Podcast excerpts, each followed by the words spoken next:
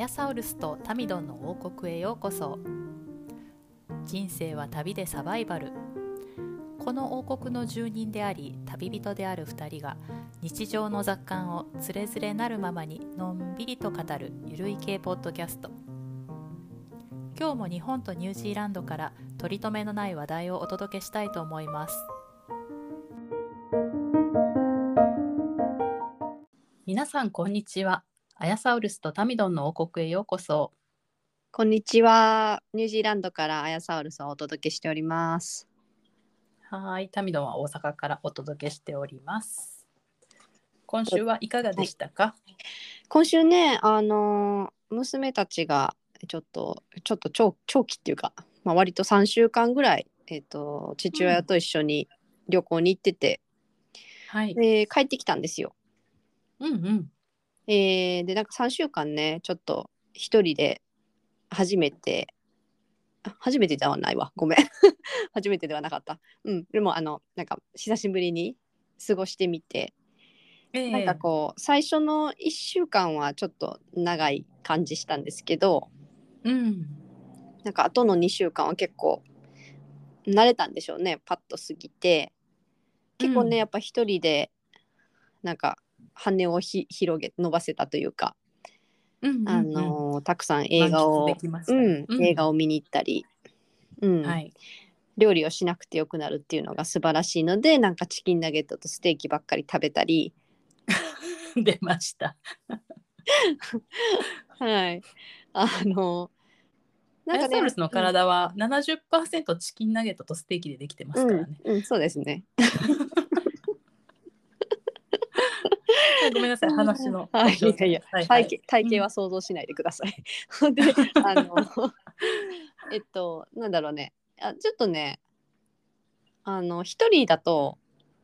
一つだけなんかこう、仕事がある平日とか、まあまあ。リモートでの仕事なんですけど、まあ、ミーティングとかがあって喋ったりとかするし、まあ、その間であの友達に会ってちょっとお酒飲みに行ったりとかもしたんですけど、なんか週末がちょっとあの一人でちょっと手持ち無沙汰みたいな感じになって、なんなるかほど。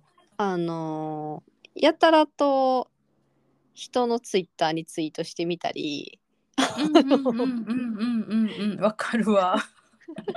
なんか発信しちゃうみたいな。うんうんうん。なんかあの気づいたらあのうちらのこの公式ツイッターフォロー増えてたからあなんかアヤサウルス活動してんなと思って。ありがとうございます、ね見てました。あの独り言が増えるっていうの。うんうんうんうんうんうん。できっとその独り言をどこかで聞いてほしいんでしょうね、誰かに。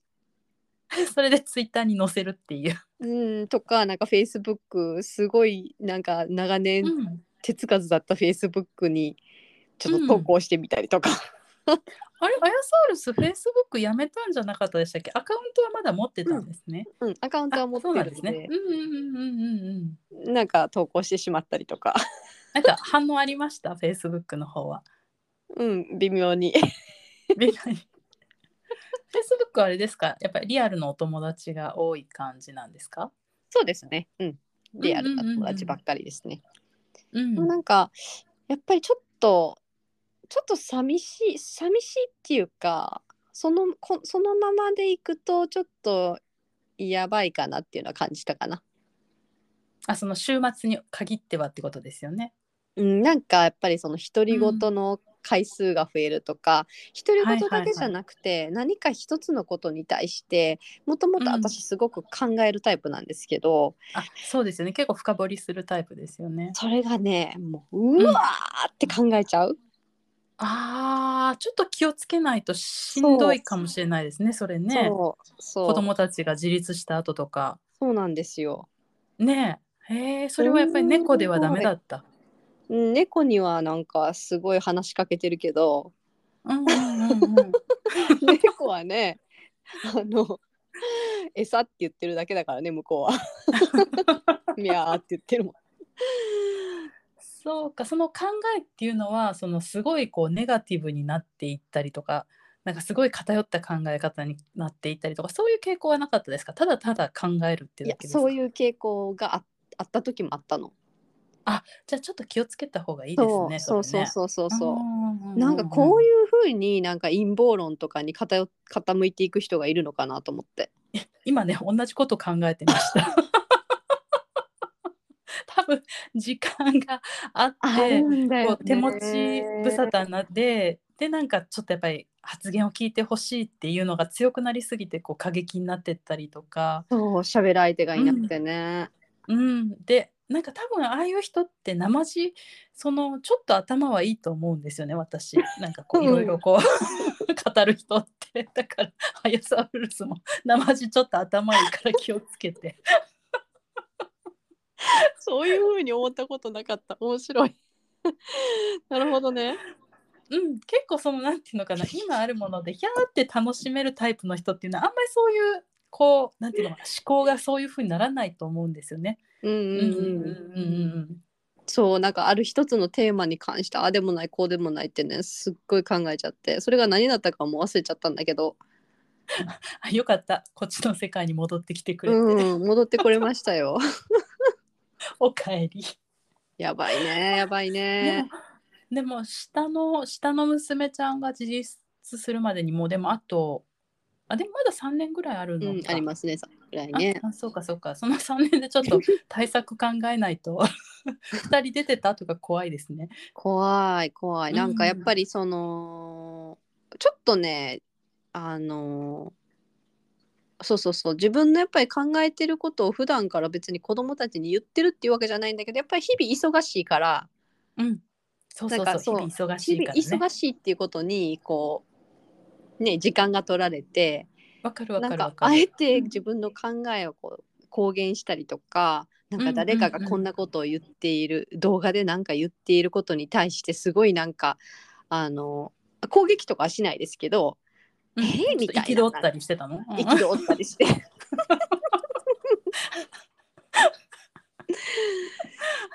まあもともとあの短期っていうかもともとちょっと怒りやすい人なんで私ちょっとね、うん気をつけ気をつけようと思う。うん、怒りやすいっていうかあれだよねやっぱりちゃんと自分の主張を持ってるからあのなんていうのかなそれから外れたこととかに対してやっぱり反応するっていうそうそういう感じだよね。多分ね、うんだから自怒りっぽいっていうわけじゃないけど。うん。うん自分自分の思ってるこのこととかがにうん。なんかん曲げたくないっていうのがさあるから。そうそうそうそうそう。でうん。議論もできる人じゃない？私と違って。だから なんかこう表明とかほらちゃんとできる人だからさ。うんうんうん、なんかねちょっとちょっとそう思いました。まあでもあのうんうんうんうん。うん、あの子供たちはね、あのなんだっけ、可愛い子には旅旅させろ？だっけ、うんはいはいそうですそうとです。いうことわざがあ本当にあのその通りで、あのいろいろとね、あの現地であの苦労もあってですね。だからやっぱりね、ええええ。そのニュージーランド人ってなんだかんで言って結構フレンドリーな文化っていうか、フレンドリーな人も多いし、はい。なんだけど、やっぱりオランダとかドイツとかあのあっちの方に行ってたんですけど、なんかうん。まあ別にオランダ人ドイツ人がフレンドリーじゃないってわけじゃないんですけど、まあ割とクールにこう感じられる、慣れてないとうん。うん割とその態度とかが言動とかがクールにこうなんていうの？うん。うん感じることが思っちゃ,、思えちゃうここともあるし、と、うん。なんかあのおじいちゃんおばあちゃんに会ってきたんですけど向こうの。えええええおじいちゃんおばあちゃんすごく優しくてなんかうん本当はもっとす一緒に過ごしたかったみたいでなんか一緒にこうそのまま続けて旅行も一緒に行く予定だったみたいなんですけどおばあちゃんの方がちょっと体調崩しちゃって行けなくなって結局なんかおじいちゃんおばあちゃんと一緒にいたのは数日でその後はなんか割とこういろんなところに旅したりしてたみたいで、あと親戚とかに会ったりしてたみたいで、どう？3でなんか週間で成長したなっていう感じしました？しました。それがねしたっていうのがなんかこう2人ともあのすごくあの家がすごくいいっていうのが分かってくれたみたい。ああよかったね。それ嬉しいですねお母さんとして。そうそう。うん。でなんか特にねまあ下の子はほら今もう思春期ね真っ盛りで、うん。あの冷たい時も行くまではあったんですけどここねやっぱ帰ってきてから1週,、一週間以上ちょっと経ったのかな、うんうんうん。はなんかあのやっぱ角が取れたっていうの、ああよかった、うん角が取れたみたいで、一時的なものかもしれないけどすごいいい経験ですねそれはね。う。ん、すごいなんか自分が行っててあ家帰りたいもう結構限界家帰りたいと思ったことで。うんうんうん。なんかそう帰ってきてからは「ママおやすみ」みたいな感じで言ってくれるから。今までこう窮屈だと思ってた家がすごく居心地が良かったんだっていうのに気づいたんだね。すごい良かったですね。うんうんそれでよかったなって思いますとりあえずは。うん。うんはいタミドンはどうでした？今週は。私はですねちょっとあのゴールデンウィークだったんであ近場であちこち行ってたんですけどもなんかあのちょっと遠い親戚の子供が今223ぐらいの子があのもとずっともう生まれも育ちも東京の子でで私はあまりこう交流がないんですけど母がいまだにこう親戚付き合いすごいあるんで、まあ、そこの孫ですね、うん、が、うん。えっとアパレルの会社に就職して、うん。で生まれも育ちも東京なんですけど勤務地が和歌山になったんですよ。で今今あの母方の親戚は私和歌山にすごく多いんですけど、うんうんうん。もう和歌山の親戚がもう退去してその店に押し寄せるっていう現象が起きてまして。すごい地元サポーターが親戚サそうなんですポーターが。よ。そうなんですよ。で割とターゲットはあの、まあ、10代20代ぐらいの子の 店なんです。ちょっとよくこうイオンモールとかに入ってるような割とちょっとうんうん価格設定が安めの若い子向けのねかわいい、ね。お店なんですけど、そうそうそうそうでなんか2日前私うちの母に連れてってくれって言われたから連れてったんですようん午後から。さあどうやら午前中はまた別の親戚グループが来てたみたいで その人数構成があの、まあ、私たち40代と母70代じゃないですか。うん朝行ったのは最高齢80代から 5人ぐらいでそのうち3人がもうおばあちゃんみたいな 感じで行ってでみんな何買ったか聞いたら大体みんな孫かなんかに買うのかな。うんうん、自分に T シャツを買ったってみんな T シャツだったら着れるから T シャツばっかり買ってて。自分に買うんかい。そうそうそうそうそう。へなんでね。え面白い。で今あのアヤサウルスがほらあのニュージーランド人は割とフレンドリーだけどちょっとヨーロッパの方行くとあのフレンドリーじゃないわけじゃないんだけど割と対応がクールというかっていうのでちょっと思い出したんですけど、そのお店に行った時もその私の親戚の子は東京生まれ東京育ちなんで割とクうんうんうんールなうん感じなんですよ。で全然それ冷たいとかじゃなくてうんも、そういうもんなんですけどね、はいはいはいやっぱり関西と関東ってだいぶ違うじゃないですか。うんだからなんか店出てから思ったんですけど 向こうが店員さんで私がお客なのになんか私の方がめちゃめちゃヘラヘラしてたなと思って 私なんかすごいそこの店長さんにまで愛想振りまいてたんですよ。あお世話になってますみたいな感じで。でなんか最後出てくる時なんて店長さんに「すいませんお騒がせしました」とか言って出てきてなんか もうなんかもうほんと関西のおば本ちゃんっ。て感じで。本当だね。うんうん。そうそうそうそうなんかこっちが店員みたいやんってこう 心の中で突っ込みながら行ってきたんですけどなかなか楽しかったです。その子もまだ来るんかい、親戚って感じよね。まあでもあのああいうアパレルの店員さんって売り上げがほら自分につくらしいんで、ね。うん、まああの、うん大切には扱ってもらいましたけど。みんな行くたびに何か買いにか買う 買うのね。そうそうそう。あとちょっと別のところで、あの久しぶりに会うお友達と丹波篠山の方にもう一日は行きまして、うん。で丹波篠山ってなんかあまり全然行ったことがなかったんですけどどこですか？なんかね兵庫県のあ兵庫ろ県。うん、六甲山を越えて向こうの方なんていう山を越えて向こうっていう感じ、大阪から見たら。うんうんでもうなんかちょっとした城下町と城跡があるくらいでほんとちっちゃなあのうん。観光地なんですけど、うん。まあ、メインがお友達と喋ることだったんで、まあ、あのお昼食べてお茶してぶらぶらうん。散策しながらおしゃべりするっていう別にあの混み具合もねあのやっぱり京都とか奈良とかに比べたら全然人が少なかったんで、はいはいはい。うんうんうん、楽しめましたね。なんか久しぶりにあのちょっと陶芸屋さんとか覗いて、うん。うん、ちょっとあの焼き物のコップ買ったりとかはいはいはい。して、うんうんうん。楽しみました。丹後篠山にした理由っていうのはなんか特にあるんですか？そうなんかどこに行こうかって言ってまあ今まで会う時って大阪の市内とか、うんあの神戸の方とかで会ったりしてたんですけどやっぱりもうこのゴールデンウィーク一斉に人が動き出してすごそうだったんでちょっと人の少ないとこにしようかってね言って、うん穴場でうん。でまあ奈良かそこかっていうのが候補に上がってで奈良はね結構何回も行ったことあるんでじゃあちょっと行ったことのない丹波篠山に。多分、うん、外国人観光客もいいそうにないもんね。いた？いなかったわそういえば、うん、いないもう誰も知らないんだと思うわ。奈良だったらねうじゃうじゃいるけどね。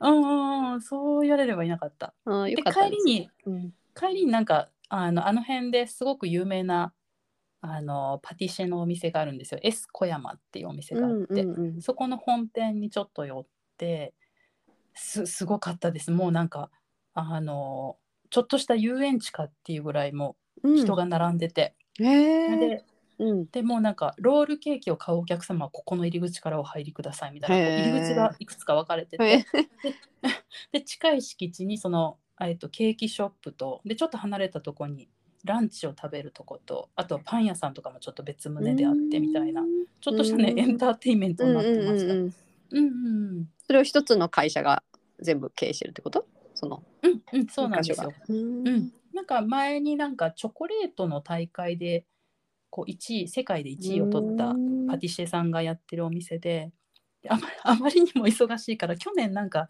労働基準法違反で訴えられてて。あんまり大きな声で言えないね。うん。そうそうそうそう。でなんかニュース見てたらあの時間外労働が300時間を超えて普通なんか過労過労死ラインがね80時間って言われてるのにへー。300時間ってみたいな。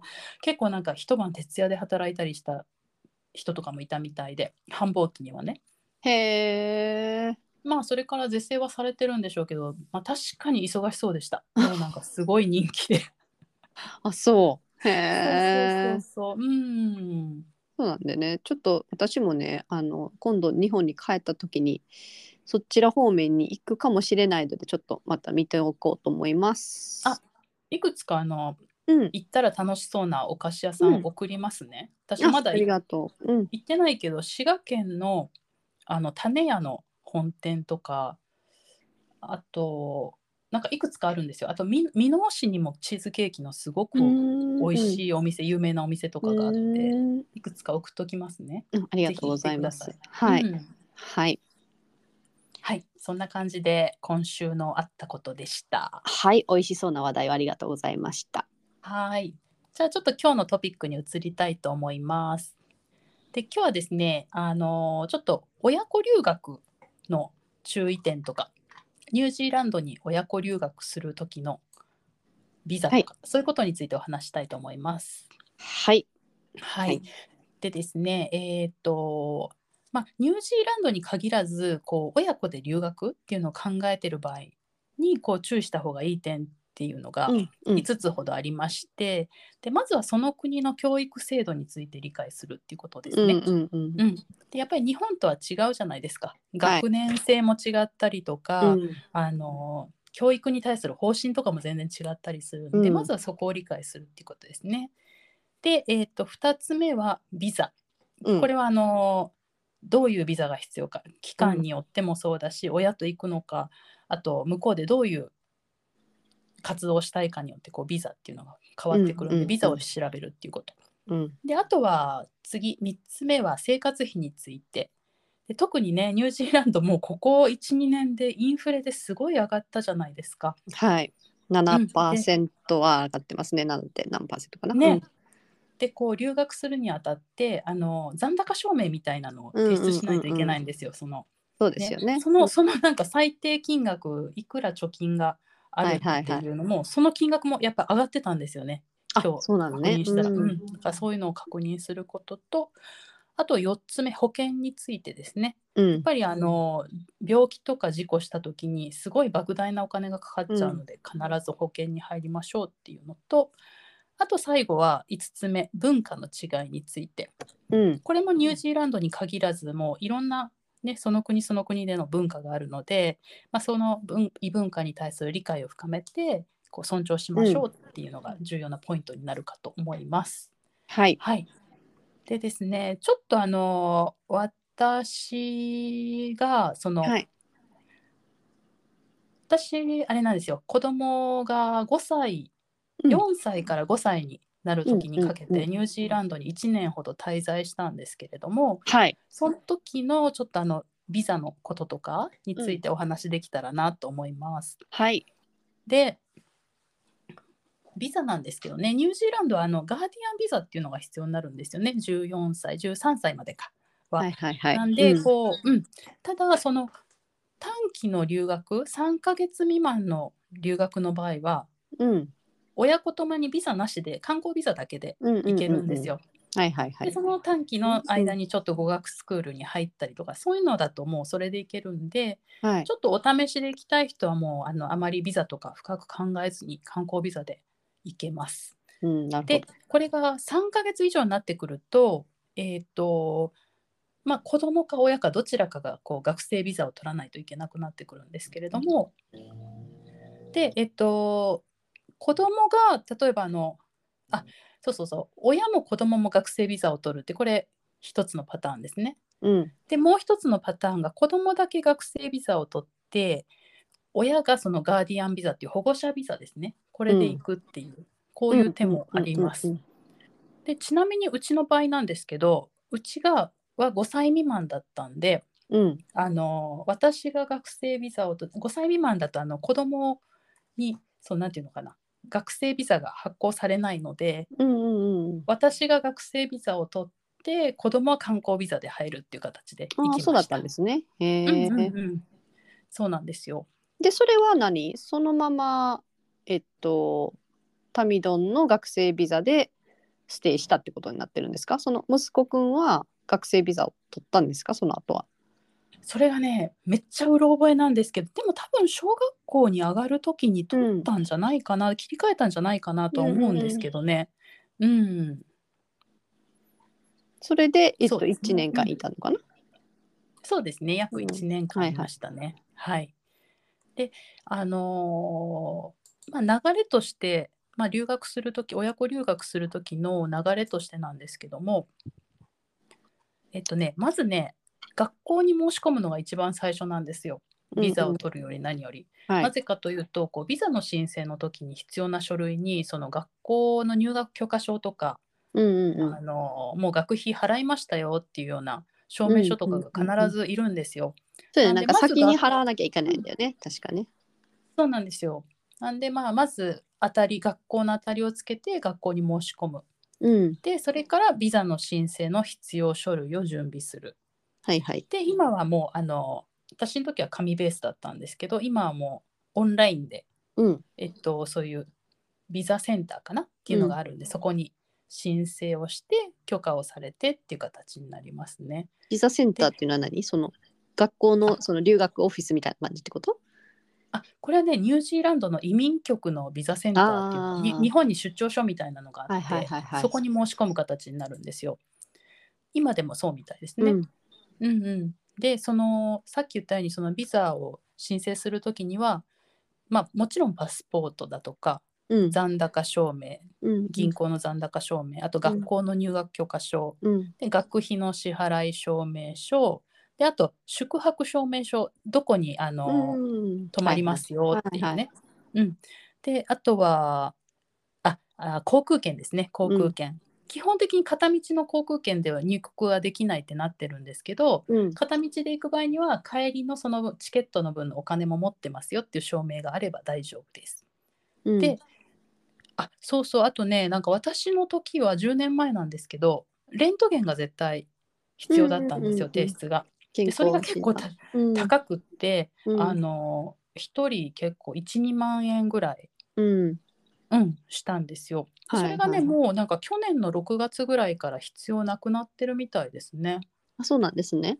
うんまあなんか一応ねあの、えー私たちもプロフェッショナルではないのであの専門の人にちょっとちゃんとあの聞くなり調べるなりであの見ていただければいいんですけどそうですね。そうですね。うん人によってはちょっと求められる場合もありますからね。そうちょっとね、いろいろ違うかもしれないんですけどでも今の時点ではレントゲンは必要ないという感じですね。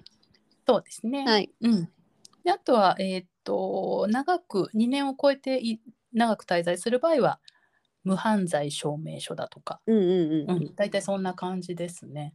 うん。うーんうん、結構これタビドンがやった時はスムーズにいろいろ行きました？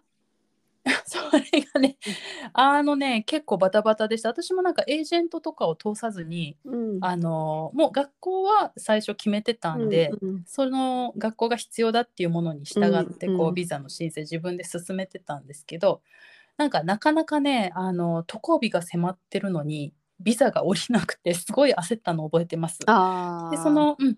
でそのビザの申請センターに電話したら、あのに日本人の方そこで働いてる日本人の方が出てすごくね丁寧に対応してくれたんで、うんうんぜひぜひねなんか自分で申し込む方はガンガンそういうとこ問い合わせしてもらったらいいと思います。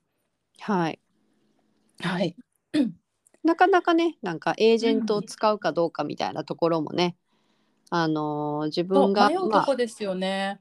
うん。うん。初めての海外経験なのかそうじゃないのかとかなんかうん。自分のその英語力とか,、なんかそういうところにもねちょっと関わってきますよね。そうですよね。なんか私今ちょっとこの間からあの縁があってうんなんかニュージーランドに留学したいって言っている子子のお母さんに、からちょっと相談を受けててはいはいはい。でなんかあのえっとニュージーランドのその学校情報とかうんあのいろいろこうちょっと分かる範囲で？うん。うんあの教えて教えてるっていうかメールで伝えてるんですけど、はいはい。うん。なんかあのーその人はエージェントを今のところ使ってるって言ってて、うんうんうんうん。まあ、エージェントってねそのタミドみたいにその学校が決まってる場合はねあんまりあれかもしれないけどやっぱり一応うん。ニュージーランド、北島南島ってあって、まあ、主要都市があってその中にも私立公立みたいなのがあって、うん。なんかやっぱりそのエージェントの方がねいろいろとあの学校のこととか詳しいだろうし。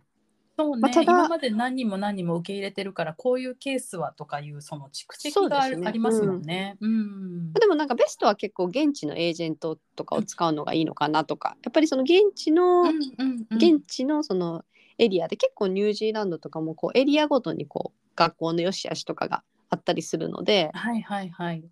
その、ね、エリアをに詳しい人とかうんうんその現地に住んでる人とかに話を聞くのがまあ理想は理想ですよね。うんうんそうですね。学校の雰囲気とかもすごいわかりますもんね。そうですね。うん。あとあれなんですよね。ニュージーランドってあのー公立の学校はインな留学生はインターナショナル生として学費がいるんですよね。あの現地に住んでる人はもちろん公立なんであのお金はいらないんですけどだいたい公立でまあ100万円前後ぐらいあの学費がいると思って私立もそうですよね。私立はもっと高いかな。うん私立はその1.5倍から2倍ぐらいですね。なんかでも全然こう子供をそういう環境に入れたいなって思うんだったらそう日本でインターナショナルスクールとかに入れるともうアホみたいに高いんですよ。うんアホみたいって失礼ですね。うん。であの結構日本で私立の学校に行かせるのと同じぐらいの金額でうん。こうニュージーランドの公立の学校に行ける。で公立の学校でもあの割とこう第二カ国語うん。としてあのなんていうのかな。第二カ国語？ん？英語を母国語としない子のためのサポートとかも割としっかりしてるんで、そうですね全然、うん、すごくいいのかなって思いますね。うん私は、うん、すごいその1年行ってよかったなと思ってます。なんかイーソルもねしっかり ESL もせそのしっかりしてるんでで留学生にはそういうなんか、うん、結構最初の方はねもうガンガン1年とか ESL ばっかり取る子もいてるしうん、あのさっきタミドンが言ったみたいに公立でもあのもうあの50%、えー学生のもう5 50半分以上がもう外国人なんですよ。うんうんうんうんうん。なんでもうインターナショナルなようなもんじゃないですか。インターナショナルスクールよりもインターナショナルなようなもんで。ううん。ん。そうそう。そうそう。私も行ってる間に子供が5歳を迎えたのでそちら5歳から小学校なんでね。保育園からこう小学校に切り替わったんですけどあの本当そうでしたね。多国籍でしたね保育園も。小学校も。うん。うん。うんなんかあのあのこっちの。うん、あどうぞ。うん。やこっちのあのこの間あのその相談を受けててなんかそのお母さんが結構焦ってらっしゃってうんうんうん。もうどこにそのお子さんを入れたらいいかわからないみたいな感じになってて。あそこで焦ってらっしゃったのね。あの学校選びそうそうそう学校び選びのところでもちょっと心配で、でそののお子さんの気持ちのこのモチベーションが高まっている時に行かせなきゃみたいな感じではいはいはいはいはい。でなんかこうズルズルしちゃうとまたねこう気持ちが変わったりする可能性もあるじゃない？うんうんうん。ななんで結構こう即即決したかんしたいなのかな？なんかちょっと焦ってらっしゃるって感じででなんかこう、あそのお母さんにいろいろとそのニュージーランドの教育制度について、うんさっきちゃんタミドンがその5つのうちのなんか最初かな？うんなんか教育制度学校の教育,、教育とかについて理解するってやつね。そうそうですね、うん。そういうところでやっぱりそのあのー改めて私がそのメールでこういろいろ内容を整理してお伝えししてなんか、うん。あ本当になんか違うなって実感したんですよね私も。うん。自身ね。でなんかそのそれを言うことでなんか余計お母さんの方焦らしちゃったみたいで。ああなるほど。うん。なんかそのそもそもそのさっきタミドンが言ってたみたいにその入学がその5歳うん。になった途端にあの入学式ってニュージーランドなくて、うん。あのた子供が5歳の誕生日を迎えるとあの入学できるのでうん。あの最初のイヤー1のクラスっていうのは1年生のクラスっていうのは5歳児の子が毎月毎月新しい子が入ってきてで適当にクラスが編成されていくっていう形であの始まるんですよ。うん。でそんな感じで始まるからなんかあの娘うちの娘もその普通普通考えたらなんか日本の価値観で考えたらなんかうん。4月から、日本って4月から3月までじゃないですか学校。はい。で4月生まれの子は学年で一番年上じゃないですか。うんうん。だけどなんかニュージーランドってそうやって適当に編成されていくからうん新学期が2月スタート、うん。だけでうちの娘は2月生まれなんだけどあの学年の中で一番年下なのよ。ああなるほど。うんうんうん。だからもう17歳で卒業しちゃうのよね、うん。そうかそうか。そうそうそう、んんなんかそういうのももう一人一人違うし、うん。そもそもが。うん。でやっぱりなんかその教育のあのゴール設定がその、うん日本はまだまだみんな一緒ねっていう感じで。うんうん。でやっぱニュージーランドって本当人それぞれでなんか自分のやりたいこととかを大学生になってから考えるっていうよりはむしろやっぱりその高校の時から考えて、で前もちょっとお話ししたかもしれないけどその自分の進路うんうん。その大学に入学するか専門学校に行くかはたまた何か特特定の職に就くかっていううんはたまたその分からないからギャップイヤーを取るかとか、うん。まあ、そういうのをもう高校生の2年ぐらいの時にはみんなうっすらもう大体分かってて。はいはいはい。でそれに向かってそのあの例えば大学に入りたかったら大学の受験の資格っていうのをその NCEA っていうんですけど大学受験の資格をあの単位としてどんどん取得していくんですよね。うんうん。高1から。うん。だからその単位を取っていかなきゃいけない。うんっていうのに、まずずこう乗り遅れるじゃない。その日本から留学しようと思うと。うんうんうん。であの特にこうまだ何するかっていうのぼんやりとも決まってない子だとすごいそこはネックになっちゃうね。何取ったらいいんだろうみたいなね。でそうだったんんですよ。でそこの子がうんまさにまだ何になりたいかも全然決まってないってうん。お母さんが言ってらして、うん。でなんか余計焦っちゃったみたいで。うんうんうん、ま今今こう今の段階で高一の年齢のお子さんなんですか？あそうそうそうそう、うん、なんかそう,、そうだったね。でなんかででもまああのー留学生だったら逆にその、うん。もう本当にインテンシブに、まあ、英語力にもよるけどそのイーソルを取らなきゃいけないから、あれなんですけどなんかうん。でもドメスティックの子だったらそのその前も言ったけどもその50種類ぐらいある選択科目の中から、うん大学大学のその次のは自分はこういう職種に就きたいから大学ではこういう subject を取らなきゃいけなくてそのためにはこの受験資格が必要でそのためにはこの科目のこの単位を取っといくつ取っとかなきゃいけないっていうのを考えてるんですようんみんな。うんうんもうすごい chunk downして。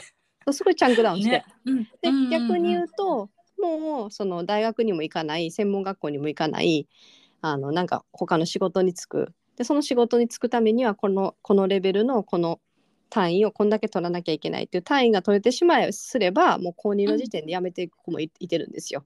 ああそうなんですね。うんうんうんうんだから高校3年生の卒業っていうのは卒業式っていうよりも卒業証書とかもないしなんか高校修了しましたっていう感じなんですよ。うんうんうんもうそうしかももうみんながそれぞれに終了していくので、そうそうそうもう必要なものだけ取ったらもう終わり終わり終わりっていう感じで。そうでまあ大体みんなうん高3の最後まであの大学行きたいことか専門学校行きたいことは大体うんうんその高3の最後までいないとなかなか難しいんで、うんうんうんうん。でなんかでもその考え方もこう日本にずっといる人だとちょっと理解しにくいよね最初ね。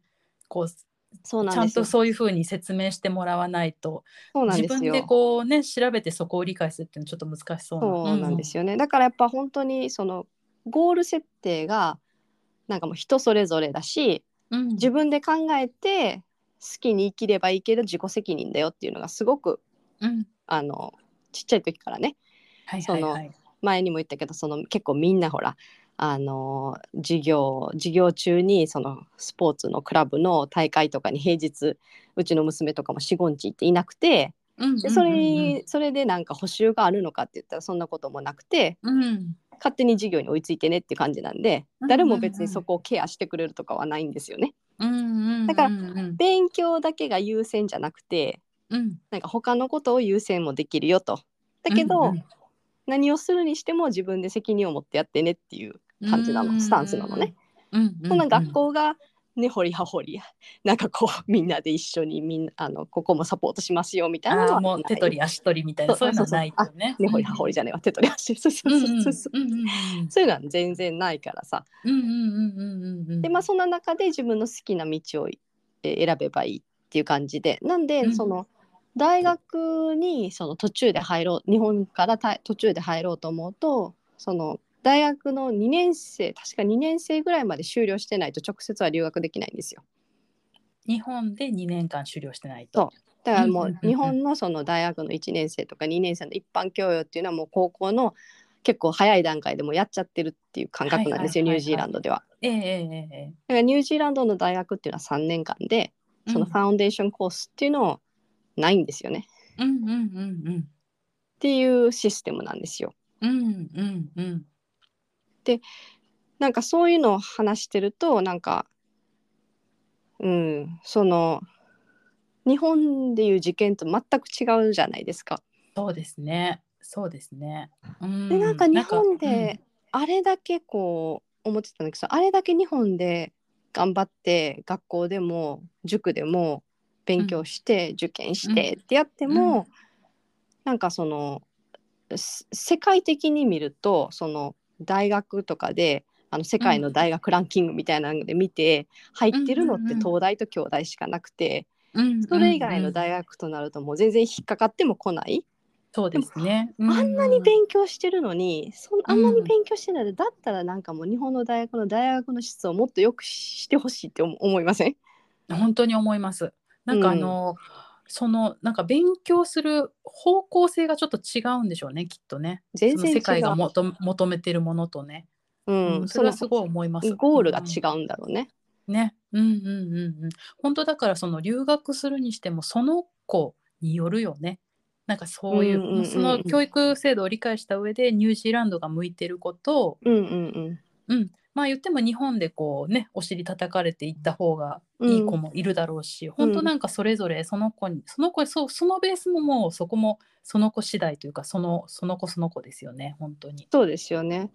別にその日本でその日本で就職するっていうのが念頭にあれば全然日本の大学出てる方が当たり前だけど有利だし、有利ですよね。うん、でうん日本の東大京大じゃなくてもさあのわかんないけど阪大とか新大とか東北大とかいろいろあるじゃない？うんうんうんうんでなんかそんなね国立じゃなくてもね私そうそうそう私立もあるしそんなに名前が知れてなくても、うん、そうそうそうなんでもあのそんなところ出てったらなんかワオって感じたし逆に。うんうんうん。そうだけどなんか本当なんなんかその世界世界的に見てそのあのなんかね日本の日本の私の友達と喋っててもその日本の友達のお子さんが今高校3年生でそれこそその受験勉強すごいしてて、はい。でなんか私の娘のことなんかそんなあなんかそんななんか勉強しなくていいのっていうのをよく聞かれるのね。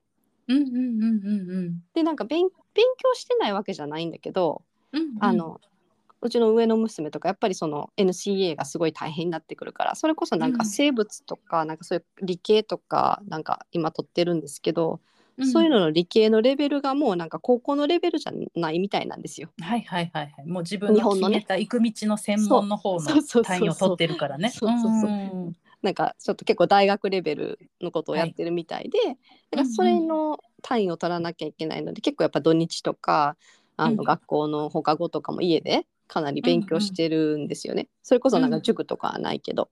うんなんでその本当に勉強の仕方一つとっても違うしうんなんかあのねさっきも言ったけどそのあんまりまあそんなランキングとかそんなに別にあれだけどあのオーストラリアオーストラリアでも結構なんていうの？オーストラリアの大学とかになるとあの結構ね上位すごいうん。いいところとかもたくさんあるし、ニュージーランドでも、あのなんでなんていうの？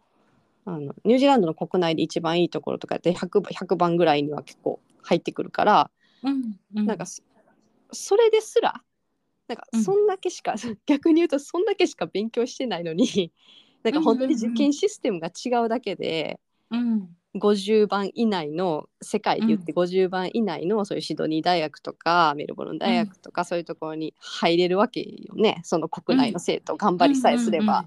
うん。うんなんかもうそれ VS みんなで受験勉強しようってなってこうあんだけなんか友達の子とかもさすごい勉強してるのにさなんか本当にそかの時間の使い方方向性の違いうん。考えちゃいますね。そう。うん。もうそろそろ日本も変わったらいいんじゃないって思うけど別にどっちがいいっていうわけでもないけどわかるわ。うん、なんかなんかねねえ。何回か変わろうとしたんだけど割となんか失敗したり保守派に引き戻されたりしながら来てるような感じがする。そうなんだよね。うん。なんか日本ってけちょっとなんか進むのかなと思ったらこうパッてこう古い体制に戻ったりするじゃない？すぐに。そうなのよそうなのよ。なんかリモートワークとかもそうじゃない？あんだけさリモートワークうんみんなこう、なんかこう定着するかみたいなうわーとか言って盛り上がってんだけど、なんかコロナ終わったらみんな結構出勤してるみたいな聞くしさそうそうそうそうそうなあれ。みたいな。そうなのよ。ねえなんかでも難しいわそういうのもあって私結構子供にはねあの外出てほしいなっていうのがあったんだけどやっぱり親のあの期待だけではどうにもならない部分っていうのがあって本人の適性とかうんうん。目標とかね、なんうん。でちょっとこうイライラしながら見てるんですけど。そうだまたこの話をしたらタミドンタミドンのイライイライラで息子くんがかわいそうだって思ってたんだ。まあまあまあまあそれは置いといて。でもそのたった1年ですけどあの4歳から5歳にかけてニュージーランドに行ったのはすごく良かったなと思っていてその大学のシステムもそうですけど幼児教育もまた全然違うんですよニュージーランドと違います。ね。幼児教育もあの、まあのーごめんね。あかあの本当にあの未就学児の時からみんなあの、うん。本当の工具使いますからね。トンカチとかね、うん。金槌とか、あのうん。ノコギリとか。そう。でも本当放任かっていうぐらい保育園でのびのびしてるじゃないですか。うんうんうん。でもあれはすごい良かったなと思って。で日本でもなんかそういうあのちょっ幼稚園とかって割としつけみたいなのがあるんですけどそういうんじゃないんだよ必要なのはっていうのがね、やっぱり帰ってきて思いましたねすごく。で。うん。でなんかほらモンテッソーリがいいとか言われて、うんうん。ね、そういうとこわざわざ通わしたりする方もいらっしゃいますけどニュージーランドだともう普通の幼稚園が割とそんな感じですよね。そうだよね 私もねなんかあのモンテッソーリとかって結構こう聞くから、うん。あの見てみなんか何がかなん何なのかちょっと見てみたりするけどいやいや普通の幼稚園やみたいな。そうニュニュージーランドの標準やんみたいなね割と。結構ヨーロッパの標準だったりもするよね。そううんうん。うんそなんか先生がねめちゃくちゃ褒めてくれるんですよ。あのニュージーランドの先生ってこういいところを見つけてね。でなんかすごいあの気分が親子ともに良かったです。うん。うん、であのラーニングストーリーみたいなのもね毎日書いてくれるんですよね。うんうんうんうん。なんか日記じゃなくてその子がどういうふうにあの、うん。どういうなんかコンペテンスみたいなところをこうなんかはあの成長していくかみたいなところことを、うんうん。なんかストーリーで書いてくれるんですよね。そうですね。そうですそうです。はい、うん。全然まあ違った、うん、システムなのでなんかなんだろうね。ほ本当にあのタミドンが言うようにこうなんかこう留学してみたいっていう気持ちうん。留学してみたいって気持ちでもうその気持ちだけで、うん。あのあんまり後先考えずに思い切ってパッと、うん。パッとやってしまった方がなんかこううん。情報が入れば入るほど逆に なんかこう尻込みしちゃうってこともあるのかなと思ってそういうなんか教育制度とか聞いてしまって、なんかこう、焦ってしまったりとかうん。ねあるのかなってちょっと思っちゃいました。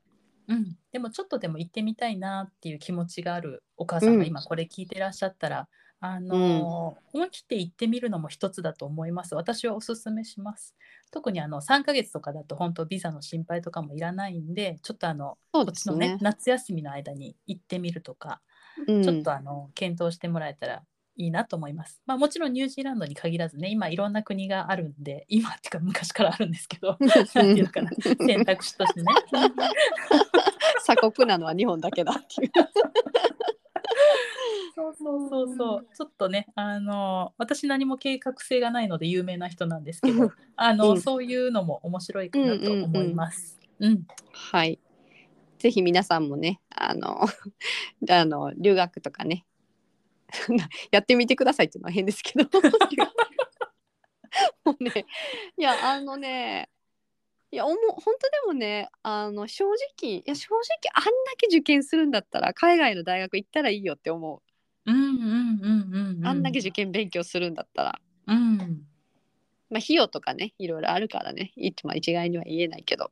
うん、うん、うん、うん。うん。たらいいと思います。はい。以上でちょっとまとまってないですけど、今週はこの辺にしときましょうか。そうですね。またあのちょっとね、あの親子で留学こんな国に行きましたとかね、あのビザ取るのこんな苦労しましたとか、いろんな皆さんの体験談お聞かせいただけたらなと思います。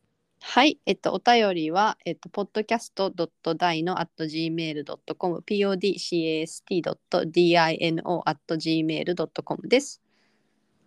はい。で、ツイッターの方が、えーっと、アヤサウルスが最近いろいろ上げてくれてるみたいなんで、またメンションいただけたら嬉しいです。えー、アットマーク、ポッドキャストアンダーバーダイノ、アットマーク、PODCAST アンダーバー DINO です。はい。それでは皆さん、今週もありがとうございました。また来週お会いしましょう。さようなら。はい、また来週お会いしましょう。さようなら。